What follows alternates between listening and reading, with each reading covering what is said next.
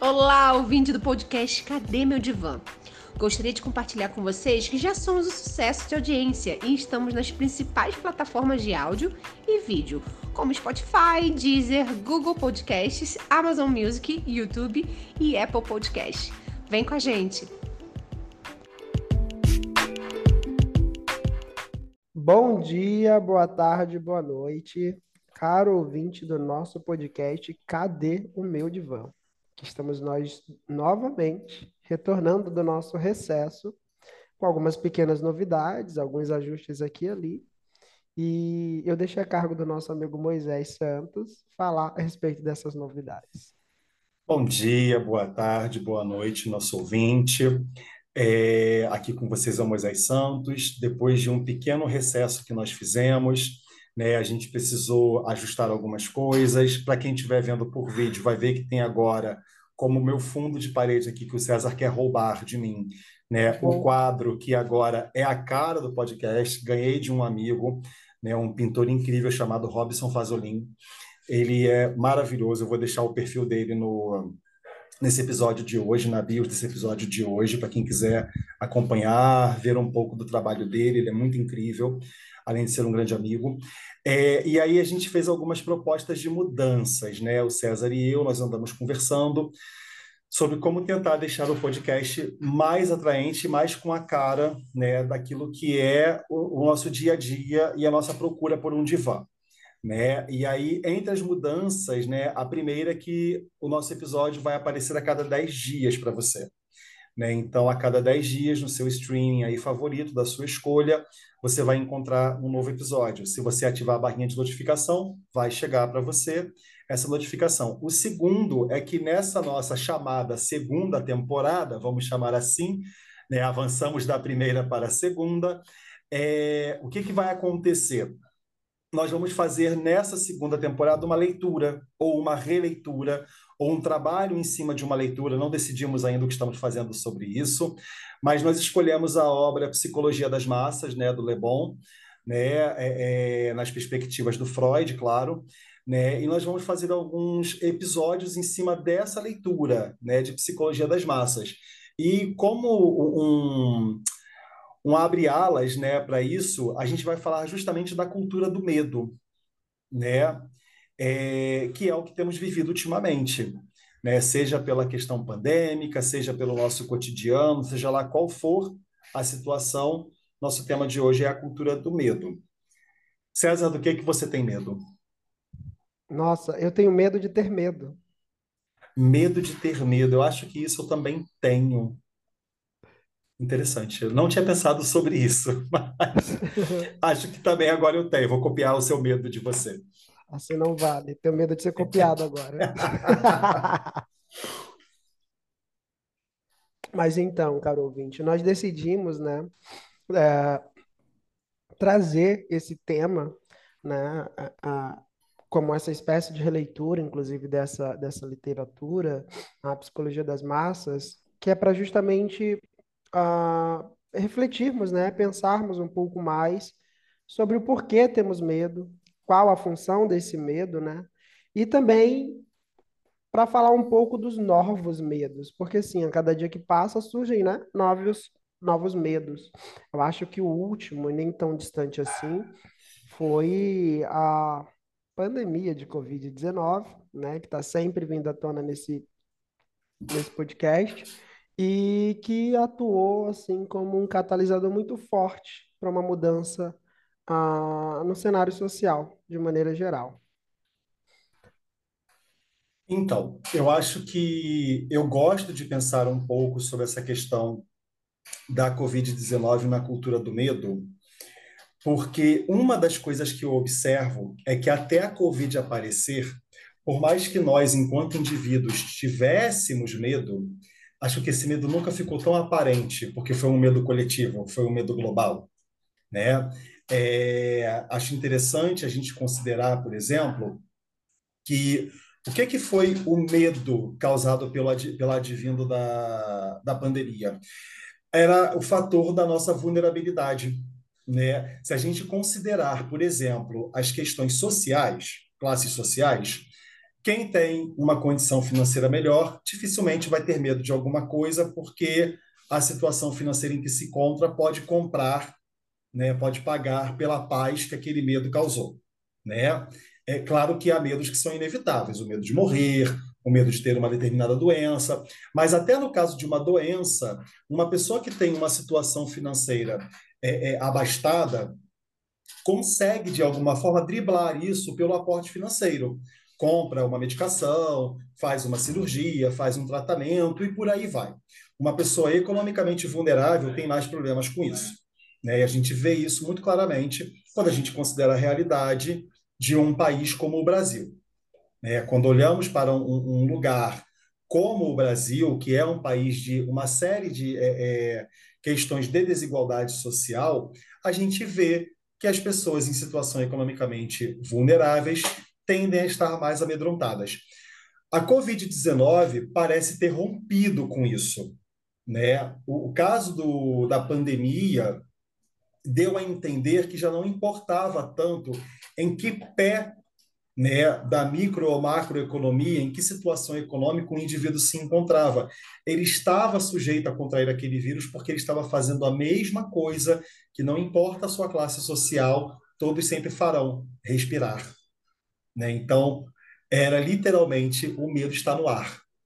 Né? O medo estava no ar o tempo todo. E aí não importava o melhor lugar em que você se encontrasse, Covid está entre nós. Hoje, quando respiramos, ele continua por aqui né? Então, mas esse medo hoje se vê um pouco mais leve porque a gente passou aí pelos processos, né, de saúde e tudo. Mas eu acho que é um pouco do que eu consigo trazer inicialmente seria isso. É, uh, de maneira complementar ao que você traz, especificamente sobre essa questão econômica, eu noto o seguinte: a, a falando, né, do pessoal que tem um pouco mais de condição financeira. Às vezes pode parecer que não, mas eu penso que acho que o grande medo, né, de quem tem uma condição financeira um pouco melhor é justamente perder isso, sabe? E a pandemia trouxe também essa perspectiva, porque ela não, não foi só uma questão de uma preocupação para com a saúde, né? Mas envolveu também uma questão com a economia haja vista que ela se prolongou no tempo, né? Foram aí dois, três anos, aquele cenário ali onde... E a gente, de certa forma, ainda vive esse cenário de imprevisibilidade, onde tem uma relação próxima com o advento da pandemia, mas também com a mudança de, digamos, de paradigma social, né? A gente também já falou disso algumas outras vezes, esse conceito de modernidade líquida, dessa mudança constante, né? De, de, de toda a estrutura social. E isso vai trazendo à tona alguns medos, né? No caso, para quem tem algo a perder, o medo da perda. Ah, para quem não tem algo a perder, o medo, outros medos, né? Na verdade, de ficar desempregado, de perder um ente querido. Porque nesse aspecto eu acredito que a pandemia ela foi muito democrática, né? É, nós vemos pessoas com dinheiro morrendo, com condições para o melhor tratamento possível, ainda assim morrendo. E é interessante porque o medo também é democrático, né? Não só democrático, ele é biológico, né? Ele tem uma, fund... ele tem uma finalidade na nossa, na nossa estrutura. Inclusive, inclusive, o medo é o que nos garante que a gente não atente contra a própria vida, né? Ah, então, assim, ele tem uma finalidade, e como tudo na vida, né? Dentro da base de um certo equilíbrio, né? Vai ser considerado saudável. O problema é quando ele rompe essa barreira do aceitável, do saudável e começa a nos tornar escravos. Né?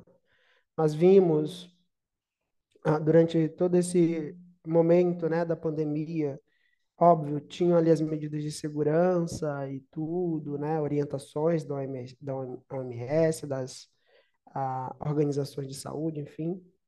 Mas depois que passou tudo isso, as pessoas continuaram conduzidas pelo medo, né, nos seus excessos, e nesses excessos também vieram muitas outras patologias, né, que aí a gente vai chegando nesse, no nosso lugar, né, do nosso divã, né. Então, eu achei que o César ia continuar e sinalizei, vai lá, continua, para eu não interromper. Mas Não. ele não tinha nada para falar, gente. Eu estava aqui, ó, abusando do discurso dele, porque, olha, eu não Sim. sei mais o que dizer. Então, o que Hum. acontece? O que que eu achei interessante e vou pegar dessa, dessa sua fala? Dois momentos. O primeiro, quando você fala do medo como uma coisa democrática, né? É, é, e para além do democrático, é, o medo é aquilo que não escolhe pessoas necessariamente, qualquer indivíduo vai senti-lo, né? Tá no cerne de tudo. Quando a gente pega lá é, é, a estrutura psíquica de um, né, segundo Freud, a gente tem lá o ego, o id, o superego, o consciente, o inconsciente, e na parte do inconsciente, a base lá no finalzinho de tudo é justamente o medo, né? É o que está lá no final é, é, ou talvez no início, dependendo de que perspectiva olhamos, né? O medo pode ser o início de tudo que nos conduz à, à, à vida, né? É, mas tem uma coisa em particular que eu vou pegar da sua fala, a primeira é sobre um filme, já vem aí uma indicação, que é o filme Histórias Cruzadas, The Help, né? Tem uma coisa interessante, porque num dado momento acontece uma catástrofe e a população branca sempre muito preocupada em, né, que não sofremos catástrofes, não passamos por problemas, sempre acontece com pessoas negras e tal. E a narradora, que é uma pessoa negra, ela fala de uma catástrofe que aconteceu e de quantas pessoas morreram entre negros e brancos. E é muito legal porque ela fala assim: Deus não escolhe. Quando tem que acontecer, ele simplesmente vem e pega, né? É, é, e eu achei essa fala muito forte. Eu me lembro desse, desse livro e lembro que essa cena, a primeira vez que eu vi, porque eu já vi mil vezes esse filme e vou ver outras mil na minha vida porque eu amo, mas a primeira vez que eu vi, eu me lembro muito dessa cena pelo quanto ela foi pesada no sentido da questão racial para os Estados Unidos da década de 50, sobretudo no Mississippi, que foi um lugar tão marcado.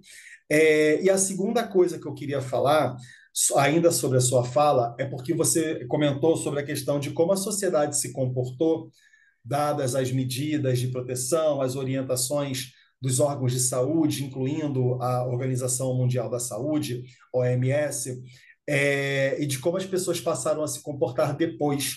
Né? Por exemplo, hoje a gente já trata que o, o coronavírus passou, né? ele não existe mais, não é mais uma preocupação, nós o erradicamos. No entanto, e isso eu comentei ontem numa aula minha, é, é, que eu estava fazendo, a minha aula do, do meu doutorado, é, eu comentei ontem sobre isso. Na escola onde eu sou professor, eu ainda tenho alguns alunos que usam máscara, dado o medo de perder, porque perderam pessoas durante a pandemia, lamentavelmente, mas ainda pessoas que estão usando máscaras, né, com medo do que ainda pode acontecer, como se assim, tudo bem que acabou, a OMS está falando isso, mas me deixa ter meu medo em paz, né? Deixa eu sentir meu medo. Então, assim, é quando o medo vem e marca, né? Traumatiza, leva para o lugar do, do, do, recalque, né? Vai, vai recalcar aquilo lá, porque eu estou falando de criança, estou falando de criança que está usando máscara, né? É, e é muito interessante porque tem uma em particular que parece que a mãe, o pai já não usam máscara, ela ainda usa. É uma decisão dessa criança. Uhum. Né? E isso é uma coisa que eu acho é, é interessante da gente conseguir ter um olhar sobre, porque há um movimento né, de que as pessoas ainda continuam amedrontadas, é, é, e não precisamos ir muito longe se a gente olhar para os Estados Unidos, né, com um evento do, do 11 de setembro. Já estamos indo aí agora, né, estamos no começo de setembro de 2023, dia 11 de setembro, mais um ano dessa catástrofe, né? É, é, que foi em 2001, estamos indo aí para 22 anos de, de evento, né? E a sociedade estadunidense ainda anda amedrontada, ainda tem medo de um novo ataque. Isso marcou muito, foi muito latente, né? Eu acho isso assim é, é uma marca de uma sociedade, considerando psicologia das massas, né? É, é, considerando a fala sobre o quanto um grupo é crédulo, né? O quanto um grupo está é, é, tá aberto, né? Tem uma fala do Freud que, do, do livro, né? Que diz que um grupo sempre é crédulo e aberto à influência, né? É como se ele não soubesse muito bem como sair daquilo ali e o improvável não existe. Né? A fala é mais ou menos essa: o grupo é crédula aberta à influência, não possui faculdade de, de crítica e o improvável quase que não existe para ele, ou não existe para ele. Né? Eu acho que tem um lance como esse no, no livro. E, e, eu vou tirar cola depois, eu vou pegar o livro e vou tirar cola, porque eu acho justo.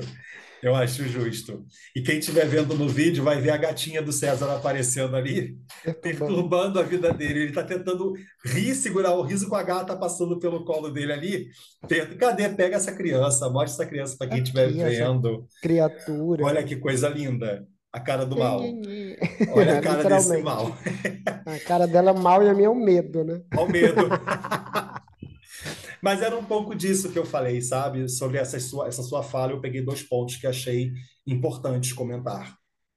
É, é, é interessante a gente pensar especificamente sobre o medo e a massa, né? Sobre o medo e o coletivo e o grupo, pelo seguinte aspecto.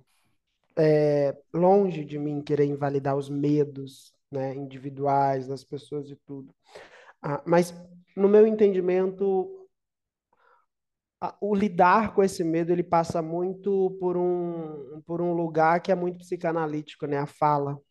Porque é muito comum a gente ter medo daquilo, daquilo que a gente não conhece. E se a gente não conhece, é porque a gente não fala, é porque a gente não olha, é porque a gente não trata sobre, né? E acredito e penso que a pandemia ela trouxe ela trouxe uma realidade que ela é muito óbvia, e sempre foi muito óbvia, e vai continuar sendo muito óbvia para todo ser que vive, né? Que é a morte. Mas isso nem sempre foi como é, né? Nem sempre tememos a morte. Nós, quero dizer, tememos nós seres humanos, né? nem sempre tememos a morte. Está aí a sociedade egípcia para nos falar sobre isso. Afinal de contas, eles acreditavam, né, no além-vida, preparavam o ambiente para isso. Inclusive, esse momento era um momento esperado por eles, né? Tanto tiveram lá as construções das pirâmides, enfim toda essa questão histórica, né? Mas em algum momento, de tanto de tantas intervenções em massa, guerras, doenças, né? Tantas coisas das quais a gente não tinha qualquer controle, né? Foram nos atravessando, como foi, por exemplo, a pandemia, que em um dado momento isso começou a, a, a tomar um lugar quase que sagrado, né? O medo ele é quase que uma entidade sagrada, né? Tanto que ele, ele, ele tem a capacidade, como eu disse, né? Quando ultrapassa o limite do saudável, ele tem a capacidade de nos paralisar, né? De nos fazer literalmente parar. Ou, pro outro lado, de cometer absurdos também, né? E quando a gente vai falar da questão do cometimento desses absurdos, geralmente ele está muito voltado para essa visão mais coletiva, né? Também é parte do livro uh, onde o autor comenta, né, que as massas elas não costumam ser muito lógicas, né? Elas não seguem um direcionamento lógico. As coisas não precisam necessariamente fazer sentido, né? E eu estou fazendo toda esse, essa, essa introdução para dizer que o medo ele também pode ser utilizado como uma ferramenta de coerção, né? Porque quando a gente vai falar de massa, nós estamos falando também de influência. Né? Tivemos vários movimentos muito catastróficos ao longo da, da história da humanidade, onde tinha alguém influenciando um grande coletivo a fazer, a cometer atrocidades, e, na grande maioria das vezes, a base disso tudo era o medo, né? A tal da política do eles contra nós, por exemplo, né? E quando eu vou fazer, quando eu vou desfiando esse novelo, né, a gente, a gente vai chegar no momento que é muito atual, muito contemporâneo, muito recente, como por exemplo, a, essa questão dessa divisão que o país sofreu, né? E foi uma divisão em vários aspectos, divisão de pensamento, divisão de crenças, enfim. O, o, o país, acho que posso dizer assim, meio que foi dividido ao meio. E quando eu faço isso, eu, de certa forma, eu mino né, a coragem, plantando o medo e instalando ali um certo desconforto. E como eu disse, a massa ela não é lógica. Ela acredita irracionalmente naquilo que lhe é dito, né? E é capaz de cometer atrocidades. Haja vista, por exemplo, a torcidas organizadas, a, a, as questões ideológica, política, a, a própria negação da ciência, né? A, veemência com que uns atacam os outros, né? E quando a gente individualmente vai fazer uma análise desses eventos, com frequência, particularmente eu sempre chego a essa conclusão, gente, mas isso não tem lógica, isso não faz sentido. Né? E esse é um comportamento muito comum para o coletivo, não fazer sentido. Tem uma frase que eu acho assim, é super nada a ver, que é uma, obviamente uma frase de para-choque de caminhão, que diz que a, a população, a massa, é um monstro sem cabeças. Né? E eu sempre trouxe isso e ficava refletindo até fazer a leitura desse livro e pensar, agora está aí a explicação para essa frase, né? Tão trivial que é isso, é essa falta de lógica, é a referida à cabeça que falta, né? Isso porque o indivíduo, o ser individual, quando incluído, quando introduzido no coletivo, ele perde ou ele enfraquece, se, se desvai, né? vai desvaindo um pouco aquela identidade individual e ele vai aderindo à identidade coletiva. Por exemplo, é, eu trabalho como Uber, aqui no Rio o pessoal ama futebol, óbvio, né? E o pessoal diz, ah, para que time você torce? Eu não torço para time nenhum. Quase um então, crime falar isso. Quase não, é um crime. E eu né? E, e, eu não paro por aí, porque eu não gosto de futebol, eu não gosto de samba, eu não tomo caipirinha. né? Então, tudo aquilo que forma a identidade do que seria um brasileiro não forma a minha identidade. Você é um pária. Eu sou um pária. Né? E é exatamente assim como é visto, né? Tem uma outra frase de uma psiquiatra que eu amo muito, que ela fala, né? A gente se aliena no coletivo. E é uma outra coisa que faz muito sentido nesse aspecto, porque alienar-se é ficar alheio a si mesmo, né? Então, se eu estou alheio a mim mesmo, é porque eu estou conectado a outra coisa. E essa outra coisa é esse coletivo, que é maior que nós, né? E, e, isso é bastante difícil, porque quando a gente leva aqui para a questão da psicanálise, da livre associação, que é uma busca por si, né? que é um autoconhecimento, uma autoinvestigação, que inclusive pode ser um trabalho feito e elaborado para investigar os teus medos, né? Como a gente começa o episódio perguntando o que você tem medo, né? Tem gente que tem medo da morte, tem gente que tem medo de cão, tem gente que tem medo de gato, tem gente que tem medo de ficar pobre, outros têm medo de ser pai, de ser mãe, de ficar sozinho a vida toda. São vários medos, né? E no coletivo a gente não vai encontrar resposta para esses medos, porque na grande maioria das vezes ele é visto como algo irracional, né? Uma porta de saída, ou talvez uma porta de entrada para acessá-los, é esse processo de, de, de autoinvestigação, de autoanálise, né? De estudar como Moisés traz. Né? Esse medo está nessa base, ou talvez na superfície, às vezes está, está ali intercalando entre base e superfície, né? Mas eu diria até mais, de maneira complementar, eu acho que ele está permeando né, a todas as nossas ações. Né? E, e o, a, a psicanálise, essa nossa conversa, ela vem muito nesse sentido, né? de nós olharmos para nós mesmos e tentarmos entender por que do medo. Né? Essa, esse, essa autoinquirição, de onde vem, por que vem, para que vem. Porque quando você faz esse movimento e você entende para que ele vem, às vezes o medo surge para te fazer movimentar-se, né? Para atingir certos patamares. Isso seria um, um, digamos, uma noção de medo saudável. Porque, em primeira instância, o medo tem essa finalidade, né? De te colocar em movimento. É por medo de, por exemplo, a não ter o que comer que eu trabalho é por medo de não ter condições de garantir minha própria subsistência que eu cuido de manter uma rotina de trabalho contínua, onde eu estou ali o tempo todo garantindo a minha subsistência. Né? Imagina só se eu não tivesse medo disso. Imagina só se eu não tivesse, eh, se eu não tivesse consciência da consequência de não trabalhar, por exemplo. Né? E se isso não surgisse em algum nível como uma espécie de medo para mim. Sim.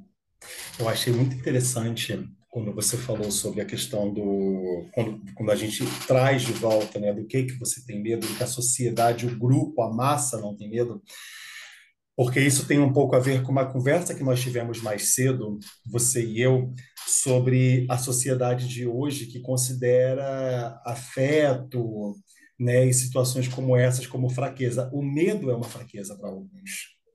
Pois é. Né? E aí, olha, olha para onde eu vou, né? O nerd de plantão que sou, que vai para o filme do Batman. Eu amo, amo, amo, tá? Amo total, sou nerd pra caramba. Sou nerdola de, de Marvel e DC, sou mesmo, tô me expondo aqui, não me apedrejem, mas eu sou muito nerd com isso. Tem um filme que é essa última trilogia dos irmãos Nolan, que a gente perdeu o Heath Ledger, que foi o Coringa em 2008, uma grande uhum. perda. É, a gente tem um barulhão de funk rolando aqui, porque tem algum carro passando na rua. Não sei se medo. vocês estão ouvindo isso, medo, né? Mas, assim, é, é, o que acontece é que nesse filme, é, nessa trilogia, você tinha lá o, o, Batman Begin, The Dark Knight e The Dark Knight Rises. Né? No Dark Knight Rises tem uma cena em particular é, que o, o Batman ele está numa prisão, né? tentando fugir e toda vez que ele tenta, ele erra, ele cai. E ele pergunta para um cara como é que se consegue sair dali? Tem alguém que saiu, né? Como é que sai? Como é que aquela pessoa conseguiu dar aquele salto e, e não errou, né? E o cara fala para ele que o que movimentou aquela pessoa a não errar foi o medo de cair. Cara, eu me lembro que eu vi essa cena no cinema. E quando o cara fala o medo, a minha espinha gelou. Porque é verdade. Quando a gente faz as coisas sem medo, a gente vai errando de maneiras assim que a gente está, não, vai dar certo, vai dar certo, eu não vou ter medo. Eu tenho que ter medo de dar errado. A gente precisa, é necessário. Eu sinto muito te dizer isso, se você está ouvindo isso agora e passou por uma situação em que algo deu errado para você. Mas eu preciso te dizer: se nada desse errado, você não saberia como se movimentar o medo, o erro, a falha, a falta, a perda são coisas que nos tiram da zona de conforto. A gente vai se movimentar quando a gente se assustar. Se eu estiver aqui, onde estou sentado agora, com medo de alguma coisa me atingir, o que, que eu vou fazer? Eu vou sair daqui para outro lugar, onde eu não tenha medo de algo me atingir. E aí, quando você leva isso para a questão da massa, né, que o César trouxe aquela fala é, é, de que não precisa de uma lógica, e curiosamente, eu estava com a minha colinha aberta nessa parte, tá? Eu coloquei aqui no vídeo que eu estava com a minha. A gente não vai ficar aqui fingindo que está lembrando de tudo, não, gente. É muita coisa para lembrar. Eu colo, não tem como. Eu estou aqui com o livro aberto, tá olhando. A gente tem medo de esquecer. A gente tem medo de esquecer. e tá? por isso busca a garantia por de lembrar. A gente faz a garantia da lembrança. O Kindle está aqui. E aí o que acontece é que antes dessa leitura que você fez, eu ia fazer uma leitura é, é, que era a frase anterior à sua.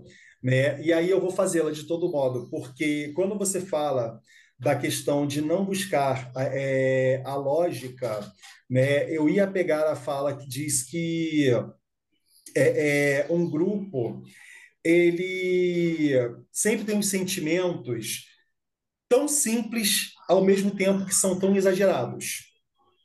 De maneira que não conhece dúvida nem incerteza. E você pode observar, Todo grupo, quando está em movimento, não importa se você vai levar para o viés da ideologia política, ideologia da arte, ideologia.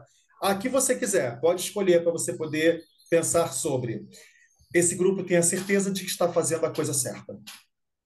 Eles estão fazendo pelo melhor. Se é politicamente, pelo melhor do país. É pela religião, pelo melhor das almas.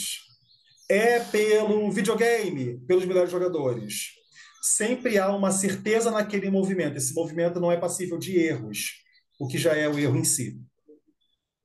Né? É o paradoxo. O professor de língua portuguesa trazendo a ideia de paradoxo. Né? É ferida que dói e não se sente. Está doendo, você vai sentir, não tem como. Né? Para esse grupo, o medo, a incerteza é uma dor. E essa dor para eles não existe. mas esse grupo só se movimentou porque alguma coisa estava doendo, a dor já estava ali o tempo todo. Só que de maneira inconsciente. Mas de maneira no inconsciente coletivo, né? Vamos recorrer para o Jung rapidinho.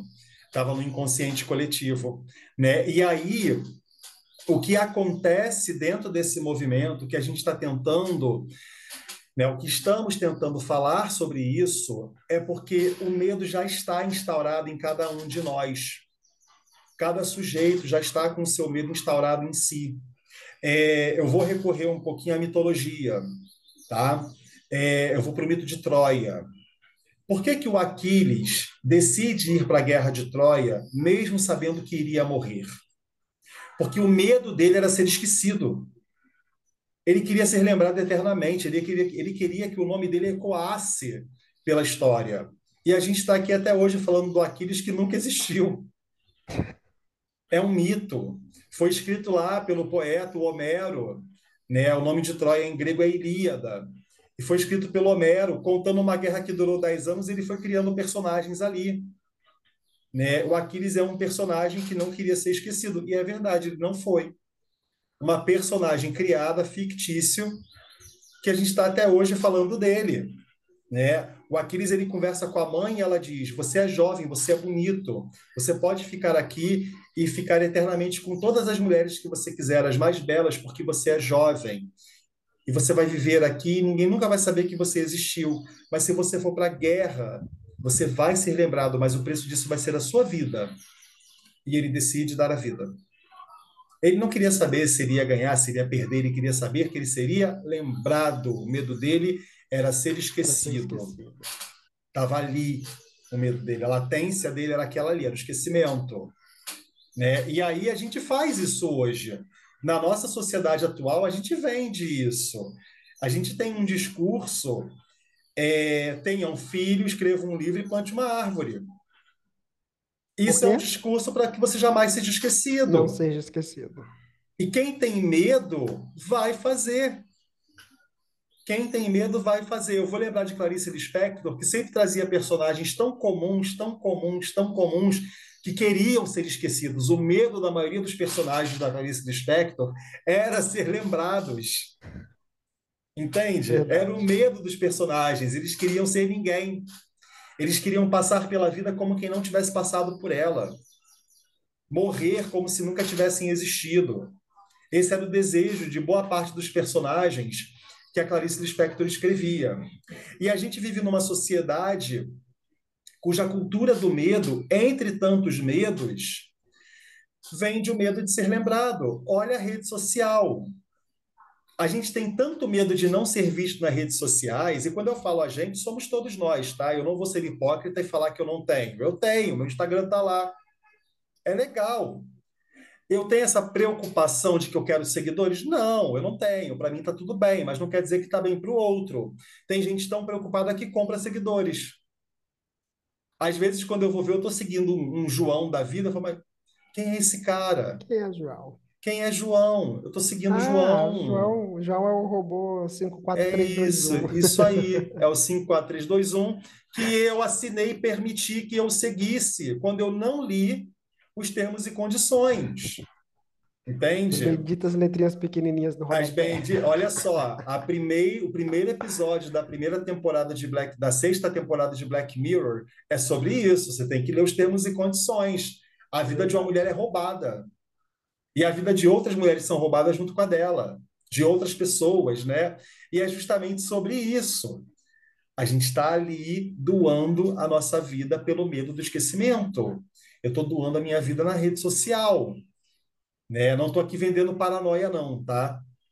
Mas é isso. A gente vai lá, assina um termos e condições que a gente não leu, porque é muita letra, dá trabalho, né? Eu não vou ler aquilo ali né? Eu lembro que eu tinha um amigo que falava assim: para que que eu vou ler? Eles têm mais dinheiro do que eu.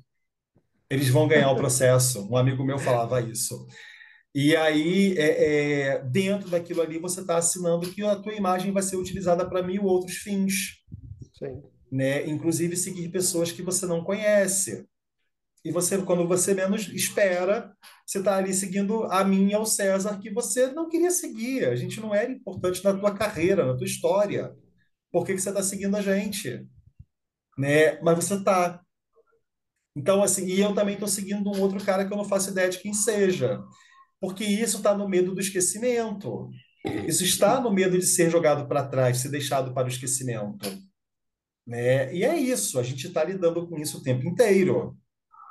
Né? E aí eu volto à minha pergunta primeira. Eu perguntei ao César qual é o seu maior medo. E aí eu pergunto para você que está ouvindo, qual é o seu maior medo? Cadê o teu divã para falar desse medo? Você está buscando, você está ali fazendo um tratamento, seja ele qual for, para dizer o que, que te amedronta, o que, que te assusta, o que, que às vezes pode te pegar no meio de uma noite e te tirar do meio de uma noite. Entende? Isso é importantíssimo a gente saber porque tem a ver com autoconhecimento. De maneira a complementar essa pergunta que você faz ao ouvinte, assim, eu vou deixar a minha pergunta, né? Assim que você descobrir qual o seu medo, se pergunte: ele é seu? Né? Porque, como estamos dizendo aqui, quando você está incluso na massa, num coletivo, num grupo, é uma, é uma, é uma questão extremamente natural que você absorva valores, ideias, medos, que é do coletivo, né? E às vezes nós já, já, já tivemos, né, algumas pessoas falando a respeito de, ah, mas eu não eu, não me reconheço mais, eu não sei o porquê faço isso e tal.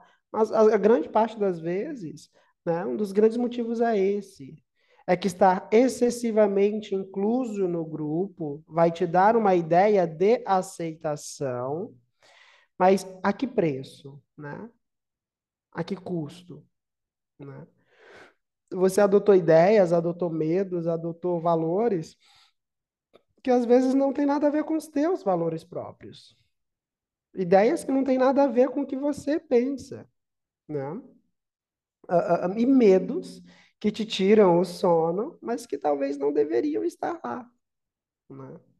E é só esse processo de autoinvestigação, né, de autoanálise, uma, uma, um processo feito, obviamente, dentro ali do, dos trâmites que seriam os normais, com auxílio, com, a, com, com ajuda né, profissional, é que você vai desacortinando esses medos até chegar um ponto de você olhar para aquilo e dizer: ok, isso aqui não é meu, né? ou isso aqui é.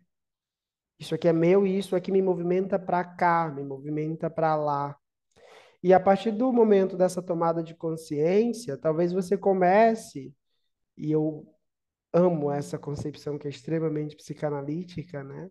Você começa a fazer melhores escolhas, porque você sabe agora o porquê está escolhendo. Né? Às vezes é tão difícil escolher, tão difícil, a um ponto em que a gente decide não escolher, mas perceba, isso também foi uma escolha. Né? Isso também Deixa eu fazer um corte rápido nessa fala, porque eu adoro quem fala isso. Aquela pessoa que fala assim, eu não tomo lados. Uhum. Então você acabou de escolher um lado, o lado das pessoas que não tomam lados. Não lado. Tem que pensar nisso. Eu sou imparcial. Ser imparcial uhum. é uma escolha, uhum. então você escolheu alguma coisa. Não faço parte de grupos, faz parte de um grupo de pessoas que decide não fazer parte de grupos. Não importa, você nunca vai estar sozinho. Você não. Eu, eu tenho muito disso. É, é, eu sou professor de adolescentes, né? Então eu tenho muito dessa coisa dos meus alunos quando eles tentam se tratar como se fossem únicos na manada. Eu falo, olha, vocês são únicos. Eu falo para o aluno, você é único. Igual o outro que também é único e o outro que também é único, vocês fazem um trio de únicos. Ó, já não é mais único, virou trio.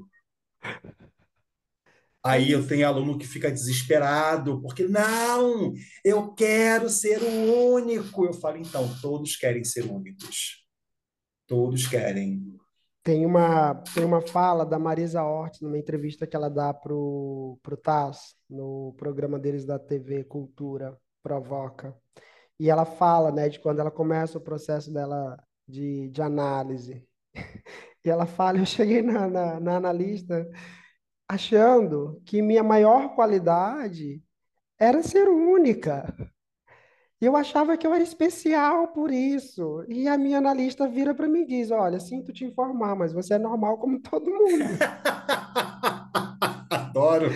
Né? Imagina que rasteira.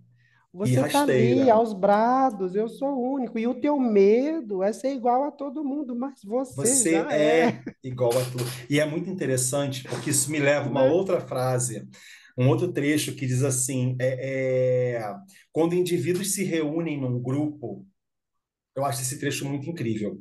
Todas as suas inibições individuais caem. E todos os instintos cruéis, brutais e destrutivos que neles estavam adormecidos, como relíquias de uma época primitiva, são despertados para encontrar gratificação livre.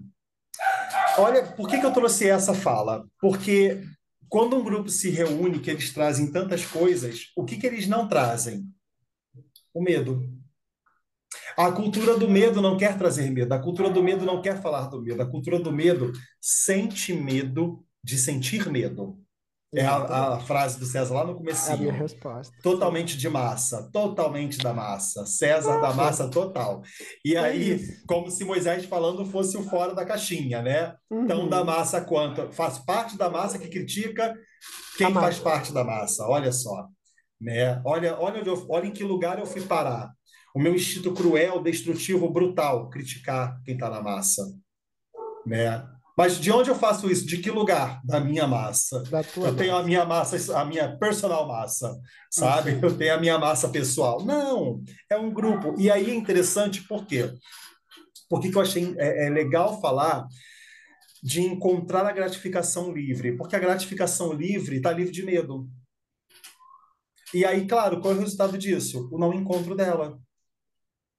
Porque não existe gratificação livre.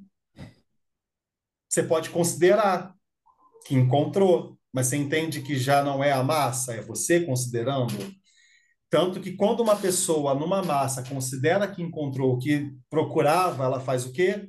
Sai daquela massa.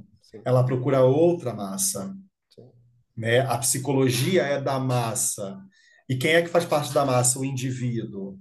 E cada indivíduo ali é, é aquele conceito de unidade na diversidade, diversidade na unidade. Eu sou único na minha percepção de mundo em um grupo diverso. Mas eu também sou diverso no meio de um universo que é único, que está composto de vários diversos, né? Olha que coisa mais dicotômica, uma dicotomia isso, né? E aí você observa o quanto a gente tentando fugir da massa, tentando fugir de quem nós somos, a gente cai dentro de um abismo a gente vai para dentro de um abismo, é um abismo muito, muito, muito profundo, porque a gente não consegue se achar, porque a gente quer se achar como destacado do grupo. Aí quando você chega no fundo do abismo, você encontra um monte de gente que caiu. Ih, massa, Pois é. olha só. Aí você encolhe e fala, quem é você? Rapaz, estava me procurando cair aqui eu também. Poxa, achei que você ficaria sozinho nesse abismo. Não, entende? Não é um abismo para chamar de seu. Outras pessoas também acharam a mesma Outras coisa. pessoas também acharam o mesmo lugar. Uma nova massa, a massa do abismo. Entende? Num resumo, podemos dizer que não há fugas, né? Não há fugas. Não há Essa fugas. tentativa, né, de se evadir dessa da escolha, né? Ah, não, beleza, vou fazer parte desse grupo porque aqui eu não preciso lidar com esse problema. Vai. Em algum momento, em alguma instância, vai, né? Não tem como sair disso, não tem como fugir disso, tem como aprender a lidar com isso. Sim, E o enfrentamento, com frequência, é um bom caminho. sim, Porque mais cedo ou mais tarde vai ser necessário. Isso é um fato, né? E quanto antes a gente vai lidando com esse fato, vai aceitando isso, antes a gente consegue se aparelhar individualmente para lidar com isso, né? Porque na verdade não existe essa, ah, pense fora da caixa. Não, é basicamente pense fora da caixa A. A partir do sim, momento que você assume esse lugar, você está pensando dentro da, da outra caixa B. E você sai de uma caixa só para ir para uma caixa maior, ou de repente uma caixa menor, mas ainda uma caixa, né? Não tem, não tem como. Então, é, onde a gente chega é que é o seguinte, é, é esse questionamento. Por que esse medo de ser igual a todo mundo? Né? Tá tudo bem. Tá tudo bem.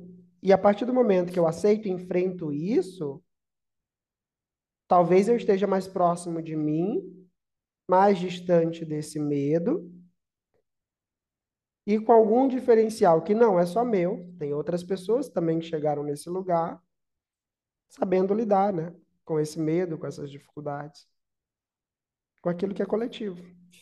É, é, interessante você falar isso, porque aí me leva mais uma vez a uma fala do, do livro. Eu estou o nerd do livro, o amigo chato da escola. É, é a, um geek total aqui. Porque isso que você falou no começo, da, o início da sua fala, tem muito a ver com a fala do, do Lebon sobre a questão das ilusões.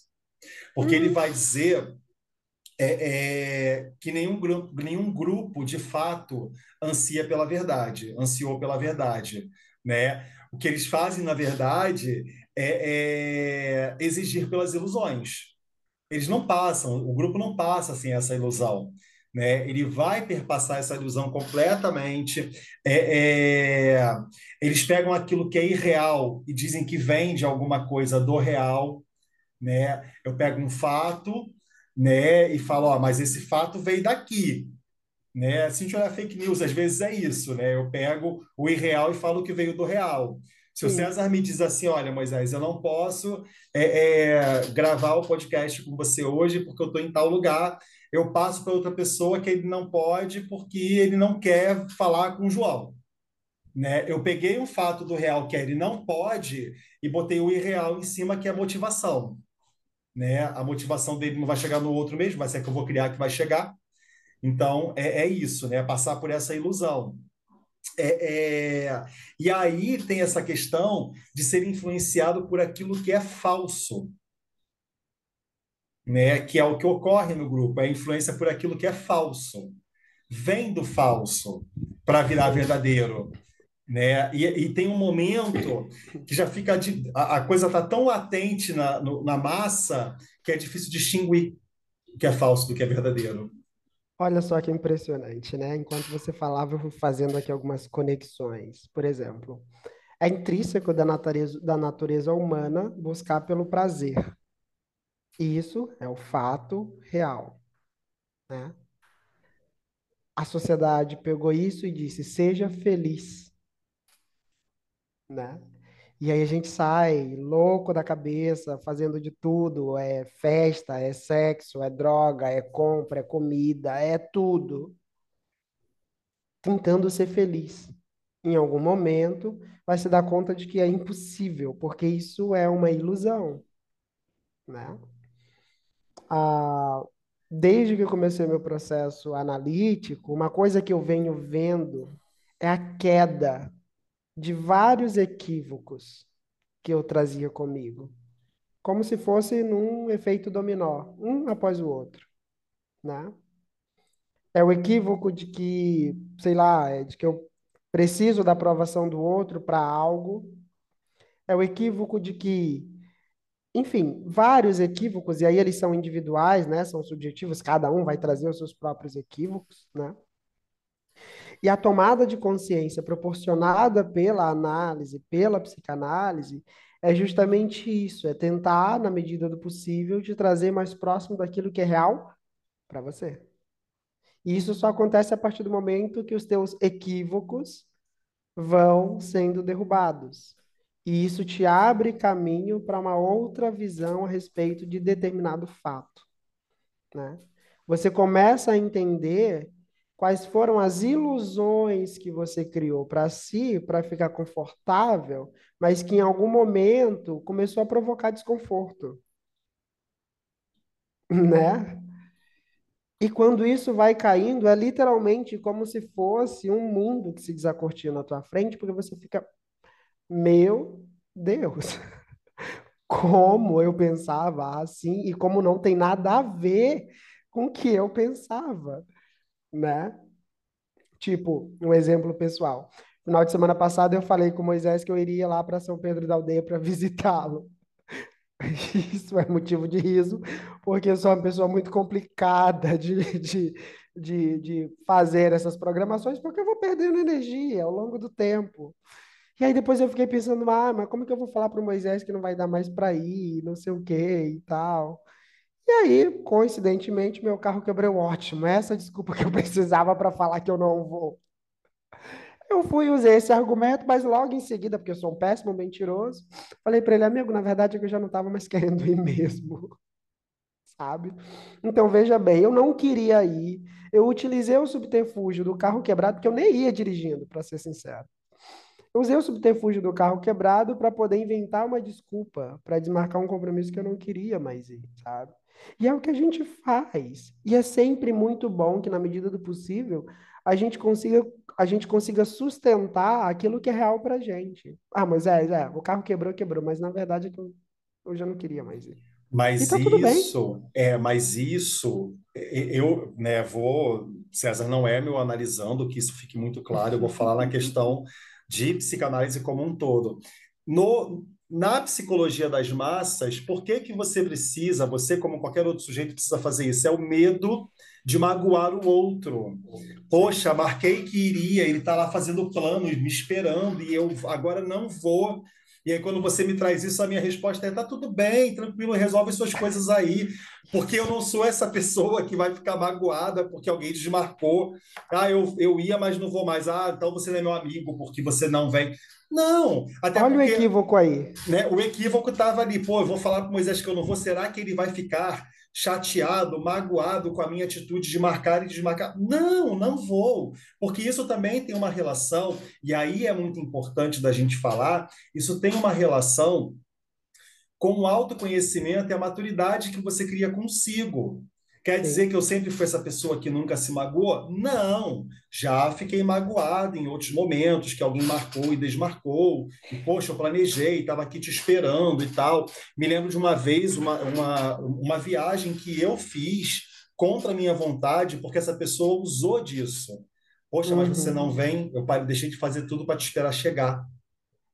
E aí eu precisei fazer essa viagem. Foi super desconfortável a viagem. Valeu a pena ter chegado lá. Foi muito legal estar com essa pessoa. Eu me diverti, mas eu já fui sem o tesão, já contando que não me divertiria. Tudo poderia ter dado errado. Deu certo, foi legal. Mas eu também, no medo de ferir essa pessoa, eu também abusei de mim. Não, já não importa mais o que eu penso quando essa pessoa diz que vai ficar chateada comigo. Eu preciso passar por cima do, do meu desejo de ficar em casa para partir para esse encontro. E aí eu estou abusando de quem? De mim, De né? Se eu falo para o César no dia, poxa vida, mas eu estava te esperando, e, no- e dou todo aquele discurso do coitado, era capaz dele vir contra a vontade dele, poderia se chatear com qualquer coisa que eu falasse. Não, era mais fácil fazer o que, olha, não vou, e tá tudo bem, a gente marca um outro dia, tá tranquilo, porque isso tem a ver com essa maturidade emocional que a gente tem, onde eu, particularmente, imagino que o César também, numa análise, esse autoconhecimento de entender que o outro também tem direitos de fazer mudanças de escolhas.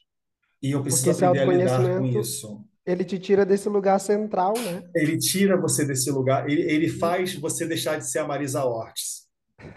Exato. Ele tira você da Marisa. Ortiz, que vai dizer: Achei que eu era espetacular e única. Não, gata, você não é. Não, Exatamente. Moisés, É, você não é. é esse não lugar de é. centro, de achar que não, como eu combinei com ele que ia, então ele parou a vida dele para. Mentira, não. Tanto que no sábado, né, ele, ele- você teve lá de, de, de trabalhar naquele sábado e tudo, então olha só, tá tudo Tá bem. tudo bem. Eu não sou o centro das decisões que o Moisés vai decidir, porque eu combinei com ele de ir no sábado, e ele também não é o centro das decisões que eu vou tomar, porque eu. Ai, cara, não. E isso vai minimizando o sofrimento, porque a gente Sim, entende que a gente não tem controle sobre tudo. Na verdade, a gente não tem controle sobre quase sobre nada, nada. né? A única coisa que a gente tem controle é sobre nós, as nossas ações, e isso em certa medida, É, porque tem muita escolha e ação que a gente faz de modo inconsciente, sim. inclusive, né? Isso é considerado uma das traições do Freud para com o ser Sim, humano, com o ser porque a gente acreditava é ser plenamente naquela, naquele período, né? Nós somos extremamente lógicos, racionais, sabemos tudo que fazemos, e ele chega e diz assim, oh, oh, oh, não é bem assim não, tá? Calma lá, tem, meu jovem. calma lá, você tem uma instância em você que você não sabe, né? E aí ele chega metendo o pé na porta com isso, e por isso ele não é lá tão palatável a algumas pessoas, mas tá tudo bem, cada um com suas preferências. Isso E um detalhe, filme. e detalhe, ele em si, enquanto pai da psicanálise, nunca se importou com isso. Porque o que o rapaz enfrentou de desafio não foi brincadeira. Nossa, com certeza. E ele comenta em algumas obras dele que ele já estava muito preparado para essas resistências, que Sim, não raro é parte, na verdade, não raro não, ela é parte integrativa do processo de análise, sim, né? A gente vai sim, rea- a gente vai sim é, é- é ter resistência a saber sobre coisas da gente mesmo, sim. né? Porque E, nos é conveniente. E é interessante isso que você que você fala, né, dessas instâncias que a gente pensa que comanda numa, numa mentalidade lógica, racional de lidar com as coisas. Isso me lembra também um filme que é o filme Inception, A Origem, Hum, que as pessoas entram nos sonhos das outras para implantar uma ideia no inconsciente, para fazer você acordar com aquela ideia. Né? Isso é Esse muito é marcado. Esse fantástico, filme é maravilhoso. Quem nunca viu deveria ver porque fantástico. esse filme ele tem justamente essa pegada, né, de trazer o quanto é, é, a gente, enquanto indivíduo, está sujeito, o quanto a gente está predisposto a ouvir a palavra sapato e sonhar com um, né? Eu posso falar para você aqui por inúmeras vezes medo, medo, medo, medo, e você sonhar com medo. Sonhar que estava sentindo medo, sonhar que encontrou alguém sentindo medo. Então, olha como é que a gente não está livre, olha como é que a gente não tem controle. A gente não tem controle de coisas básicas como nossos sonhos. Entende? É é ali que a gente não tem mesmo, porque é manifestação inconsciente total. Né? É ali que a gente não vai ter, nem, nem pensa, nem vai para esse lugar. Né? Eu dei como um exemplo muito merda, porque é ali que você não vai ter mesmo. E Mas quem é sabe disso? O marketing. marketing, E quem exato. sabia que o marketing sabia? Zygmunt Bauman, Ai, que Bauman, vai nos trazer maravilhoso. esse, esse processo todo, né, de um marketing massivo, Sim, tratando de controlar todas as tuas escolhas. sim, Então, aquilo, por vezes, que você acha ser o mais autêntico de você, às vezes não é, sim, né? sim, é E só um processo de, de, de análise, né, de, de, de autoconhecimento vai te dar consciência sobre o que te pertence e o que não te pertence. Sim, O que de fato é você e o que é o coletivo. que E é é importante coletivo. se destacar disso, porque quando você faz esse distanciamento, você também consegue minimizar em muito as angústias. Porque Sim, assim, já é sofrido lidar com as próprias angústias. Agora imagina lidar com as angústias do coletivo. E detalhe, essa angústia, ela é uma coisa que vai se acumulando em camadas, geração após geração, né? O- hoje eu estava conversando com o Moisés, ele falando a respeito disso, né? Ah, do período lá em que houve o arresto de todas as contas das pessoas no Brasil. Era um dado período político. O pessoal que sofreu aquilo ali, com certeza se tornou extremamente desconfiado. Dinheiro em poupança, sei lá quando o governo vai tirar tudo sem me avisar, né? Então perceba, não houve uma compreensão do que aconteceu ali, e isso fica, tá? Isso fica, isso vai somatizando, isso vai. E acho que a palavra é justamente essa, né? Vai somatizando, somatizando, é, é uma somatização é, é, de, de massa. Sim, Existe uma somatização de massa, porque essa massa, olha porque, né, somatizar no sentido de machucar, de ferir um corpo, né? Por sim. que que isso somatiza? Porque essa massa passa a ficar mais brutalizada, ela passa a agredir mais, ela ataca mais pelo medo de sentir dor, ela vai infringir dor, não é Olha o isso? medo movimentando. É o medo movimentando. Porque Olha o como eu tenho medo de sentir essa dor, antes de chorar a minha mãe, vai chorar a sua. Vai chorar a sua. Exatamente. né? Antes de eu sentir dor, eu faço dor, eu causo dor no outro. E você imagina se isso é um indivíduo falando, quanto já é perigoso. Imagina quando é uma massa inteira. E quando eu falo perigoso, não quer dizer que eu estou fazendo campanha para parar. Não, porque não vou parar. Vai continuar acontecendo. É uma massa. Essa massa, ela é tão, é, é, tão lenta quanto rápida, tão mansa quanto voraz. Se ela tiver que comer e quebrar em mil pedaços, vai quebrar em mil pedaços. E não há absolutamente nada que possamos fazer sobre isso. Não há nada que a gente possa fazer sobre isso. A gente vai. Você pode pegar o viés aqui, enquanto podcast, enquanto é, é, pessoas da área da psicanálise, estudantes da área da psicanálise que somos, César e eu, fazendo isso aqui por mera diversão e terapia para nós, possivelmente, né? A gente não está falando de política e defendendo lados políticos, não é isso, a gente separa isso muito bem. E você pode olhar, dito isso, pode olhar para a própria questão política, não importa o lado, se é direita ou se é esquerda, se é centro, não importa o lado. O movimento é o mesmo. Tem uma frase de uma música da Legião Urbana chamada Canção do Senhor da Guerra. Tem um, um, um trecho muito incrível que diz assim: Lembre-se sempre que numa guerra Deus está do lado de quem vai vencer. Porque é isso, o vencedor sempre declara que ele tem Deus do seu lado, declara o outro como um diabo. Então não importa. Se foi à direita, então Deus estava ali. Foi à esquerda, Deus estava lá. Fui eu, Deus está comigo né? E por aí vai. Não importa de que lado você olhe, esse movimento, esse grupo que é brutalizador, esse grupo que é canibal, que vai comer o outro moralmente, não é antropofágico. Já passamos dessa fase de comer fisicamente, literalmente, mas é um canibal moral. Vai comer o outro moralmente, vai comer o outro nos sentimentos, vai destruir, vai reduzir a pó. Isso vai acontecer, não importa o lado. Sim, não importa de que lado você esteja, você vai fazer. Por mais que você diga, não, eu não sou assim, você é. Lá no fundo, no seu, o seu id está fazendo isso, no seu id está essa instância.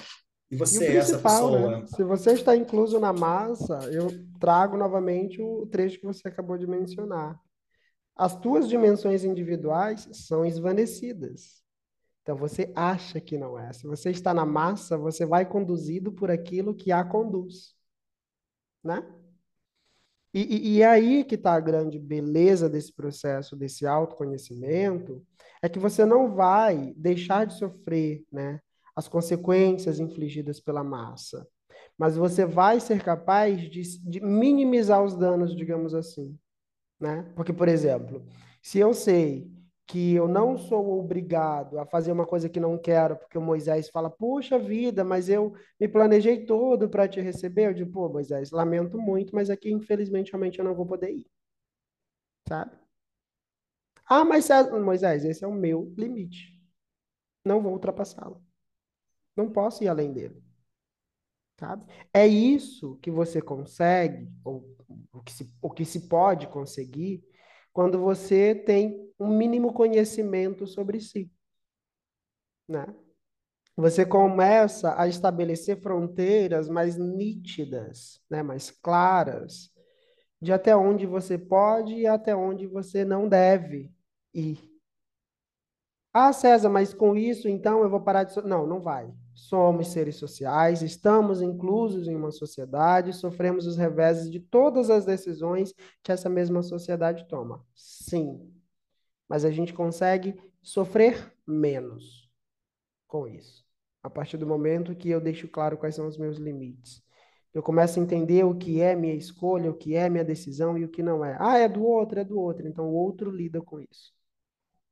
Isso, né? é meu, isso é meu. tem isso tem muito a ver com uma, uma fala que eu fiz ontem na, na minha aula do doutorado. No final da nossa aula, a professora que já esteve com a gente, doutora Simone, ela, ela fez uma, uma fala que foi muito incrível, né?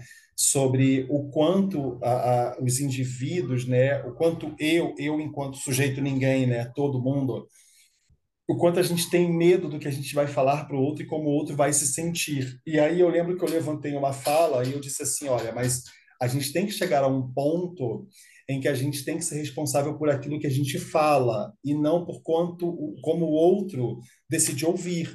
Porque o outro sempre vai ouvir dadas as suas experiências. Se você é uma pessoa que ao longo da sua vida sofreu muita rejeição, quando eu disser não para você, você vai sentir que eu estou te rejeitando. Não, eu não estou te rejeitando. Esse não é o meu não, é o meu limite de fazer algo.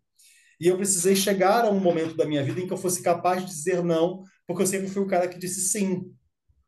Então, hoje eu vou lá e vou dizer não às pessoas. Olha, Moisés, o César diz assim: Moisés, quer ir para sua casa semana que vem? O César não dá para você vir, porque na semana que vem eu estou no Rio, a Bienal do Livro.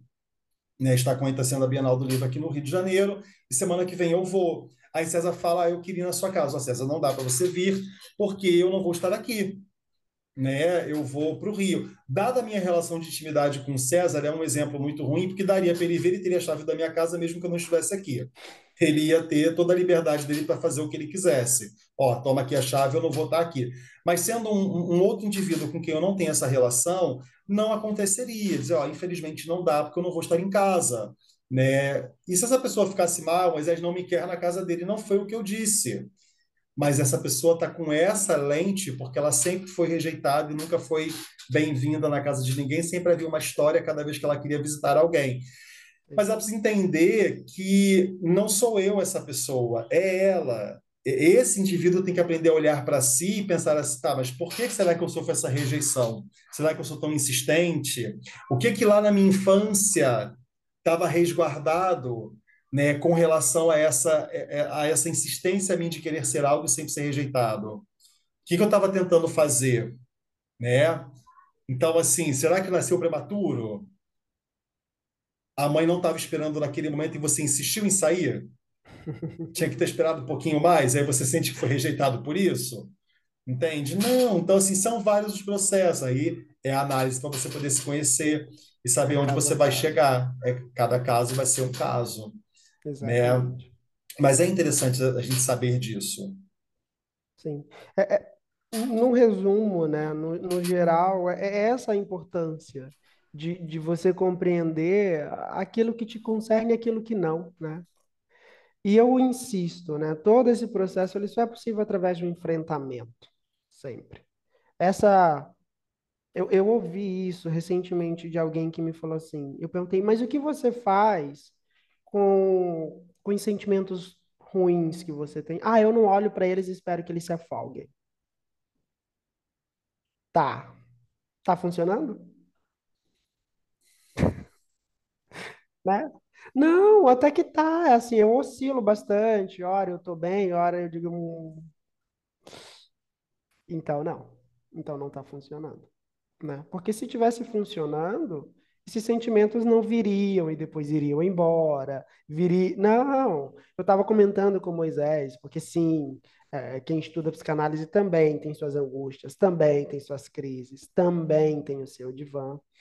É, eu estava comentando com ele. Gente, eu achava que a gente era perfeito. ah, sonho meu, né? Só lembro, só lembro do início do podcast. Moisés, eu quero um script. Moisés frega a realidade na minha cara. Viado, a vida não tem script.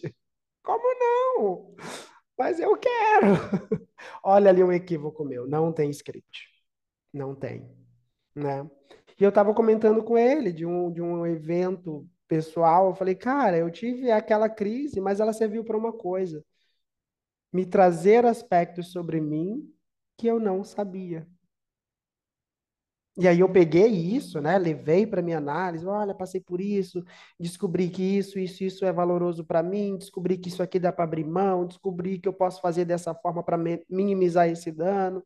E aí percebe como você começa a caminhar no, numa, numa estrada que ela é muito mais ativa, né? Você passa a sofrer menos as consequências do meio e, e, e começa a tomar uma postura mais de agente da ação, né? Bom, então se eu sentir isso e eu posso fazer, sabe? Então você começa a ir se articulando, né? Ah, eu tenho medo disso, mas por que eu tenho medo? O que eu posso fazer para minimizar? De onde veio? É todo esse trabalho que uma análise pode fazer. E aí perceba, quando eu faço isso, eu saio da caixinha da massa que não se pensa e entro na, ca na caixinha de uma massa que se pensa, né? Que se pensa no aspecto afetivo, é uma caixa. Que se pensa no aspecto de ser negro, é outra caixa. Que se pensa no aspecto de ser homem, gay, negro, outra caixa dentro de outras caixas, né? Então, é isso. E não tem problema em estar dentro dessas caixas. O problema é estacionar dentro de uma e nunca mais sair dali, que aí a gente chama isso de bolha, né? Isso aí. Isso aí. Já fica para outro episódio. Porque se a gente entrar em bolha aqui, a gente não sai, a gente não sai, Não, não. né? E é isso. Mas é isso. Bom estar de volta? E Bom falar com vocês. Vamos às nossas indicações. Quais são as suas? Olha, eu tenho uma indicação, assim, bem ficcional mesmo. É um filme, eu acho muito legal, que chama Old Guard? Amo. Old Guard é um jogo. Eu sou nerd que joga. Ai, Amo Old Guard. Amo, amo, ela tá, amo. né, tomou muita pílula geek hoje. Deus segura ela. Eu, eu acho esse filme super legal, porque quando eu o vi a primeira vez, isso acho que foi antes da pandemia, e eu sou do tipo de pessoa que repete filme, porque eu acho que eu tenho algum tipo de dislexia, É mais seguro. coisa. É, tem muita coisa que eu não presto atenção, só depois Sim, da décima quinta vez é que eu vi tudo, às vezes, às vezes precisa sim, 20. Mas enfim, quando eu olho para aquele filme, ele me faz pensar muito ah, no aspecto histórico da nossa vida, né? De a gente pensar que as escolhas que eu faço hoje podem de repente não ter relevância nenhuma ao longo do tempo, mas tem. É que enquanto a gente faz a história, porque sim fazemos, seja ela no âmbito é, pessoal, por exemplo, obviamente que eu alterei o rumo da história da vida do Moisés e vice-versa, sim, porque a amizade que a gente construiu, de repente, me tirou de um lugar de melancolia, ou tirou ele de um lugar de, como ele mesmo já trouxe, né, de um lobo solitário. Bom, agora sim, eu tenho uma outra pessoa com quem eu compartilho, então assim, perceba, né? As escolhas que a gente vai fazendo, os movimentos que a gente vai fazendo, numa escala menor ou ma maior, ela tem relevância, só que a sim, gente não vai visualizar isso enquanto está fazendo. É só depois, né? E esse filme ele me traz muito essa perspectiva, né? Que ali é um, um, um grupo, né? E que vai fazendo vários movimentos. Eu, eu sou muito ruim de contar de filme que eu dou spoiler. Como eu não ligo para spoiler, mas as as pessoas ligam. Mas é um grupo que vai é, é, é, fazendo saltos históricos e chega no momento em que eles têm uma espécie de crise, né? E eles se perguntam: ah, o que eu estou fazendo aqui não serve para nada. Mas tinha um observador que os aponta: olha essa decisão, essa escolha nesse tempo, com essa, né? E aí, li- quando liga-se todos os pontos, eles é aquele espanto, nossa. Então teve essa consequência. Então eu deixo essa indicação para que a gente possa tomar, né, essa consciência de que as escolhas que a gente faz podem e têm, com certeza, muita relevância, seja numa escala menor ou maior, né, para as nossas vidas, para a vida do outro e, quiçá, para a sociedade como um sim, todo. Né? Outro dia eu estava comentando com o Moisés, eu falei, cara, a, a- tá tudo bem que o podcast, por exemplo, ah, não tá bombando, porque quem somos nós, né, nessa sociedade hiperdigitalizada, somos anônimos. Mas a nossa pretensão e ideia nunca foi virarmos popstar porque temos um podcast badaladíssimo, não. A gente só quer ter um lugar onde a gente possa falar. É o sim. nosso divã. É o A nosso gente está aqui divã. fazendo a nossa análise, O nome a Cadê Meu opinião. Divã? O nome Cadê Meu Divã não veio à toa. Exato, Porque, exatamente. no fundo, a gente também, por mais que a gente faça a nossa análise, tá tudo bem, mas no fundo a gente também estava procurando por um divã para chamar de nosso, Sim. né? E a gente encontrou. E não tem nada mais gratificante do que quando um ouvinte ou outro vai dar um retorno. Nossa, cara, eu vi aquele episódio. Poxa, super me identifiquei. Então, olha só, aquilo que era um mais um, agora é um mais um mais outro. Sim, E mais outro, e mais outro. E a velocidade com que isso vai multiplicando não é o, não é o relevante aqui. sim, O fato é exato. que alguém que pensava minimamente semelhante, ou se identifica com as coisas que a gente traz, ouviu, encontrou sentido nisso, e para a gente já fez todo sentido esse movimento, Sim, né? com certeza. Com certeza. Eu trago algumas indicações, né? Mais de uma. Jogos, livros, É, filmes, Então, eu de cara vou jogar Psicologia das Massas. Para quem tiver interesse joia. na leitura, acho que vale muito a pena. Né? E vou falar de, bom, você falou de Old Guard, que eu gosto e recomendo muito. Eu não tinha olhado com essa visão que você trouxe. Confesso que me deu vontade de ver de novo. Eu vou assistir, já vi três vezes. É, vou falar de histórias cruzadas, porque acho interessante a gente falar sobre isso, porque tem a ver com psicologia de massas, porque você sobretudo uma questão racial, né? Psicologia das massas no contexto racial nos Estados Unidos da década de 50, né? O, o nome em inglês seria The Help. É, o filme A Origem, né? Que não tem a ver com psicologia das massas, mas tem a ver com a questão do controle que a gente pensa que a gente tem, né? E como é que a nossa mente é frágil. Um cara entra na nossa mente e implanta um sonho, né? Implanta uma ideia dentro de um sonho, um sonho dentro de outro sonho. Né? Então, assim, como é que a nossa mente é fragilizada? Então, é importante a gente conseguir. Como ela é suscetível, né? Isso, como é suscetível, porque eu achei interessante quando o César traz a pergunta do esse medo que a gente diz que a gente tem é nosso. Esse medo é seu. Quando você fala assim, eu tenho medo de cachorro, que um cachorro me mordeu. Tá. Mas o medo continuou pela mordida do cachorro porque alguém disse que o cachorro era perigoso. Entende? Então, é, é, e esse cachorro te mordeu por qual motivo? Qual provocação aconteceu ali? Pô, mas eu não fiz nada, tá? Mas ele se sentiu provocado em alguma coisa que você fez. Né? Então, assim, é a gente poder trabalhar essa fragilidade nossa de cada dia. Sim. Né? E aí eu deixo como ideia essa questão do, do filme A Origem, o nome em inglês Inception, e o Black Mirror, né? que é o episódio 1 da sexta temporada, que é, acho que é Jane, alguma coisa, eu sei que é a Dirty Jane, alguma parada assim. Dirty Joanne, acho que é isso. É, e eu acho interessante verem esse episódio para a gente entender o que, que é a psicologia das massas no, no contexto tecnológico. O que, que a gente está fazendo enquanto massa para ser aceito por outra massa. Né? O que, que o indivíduo Moisés faz quando encontra o indivíduo César e juntos eles formam uma massa para encontrar com outra massa e ser aceito ou entrar em conflito. Né? Eu acho isso interessante. Então, ficam aqui as minhas recomendações. A de César ficou no filme Old Guard. É um prazer estar de volta. Né? A gente vai seguir aqui os nossos episódios e a gente se vê. Por aí. Até mais.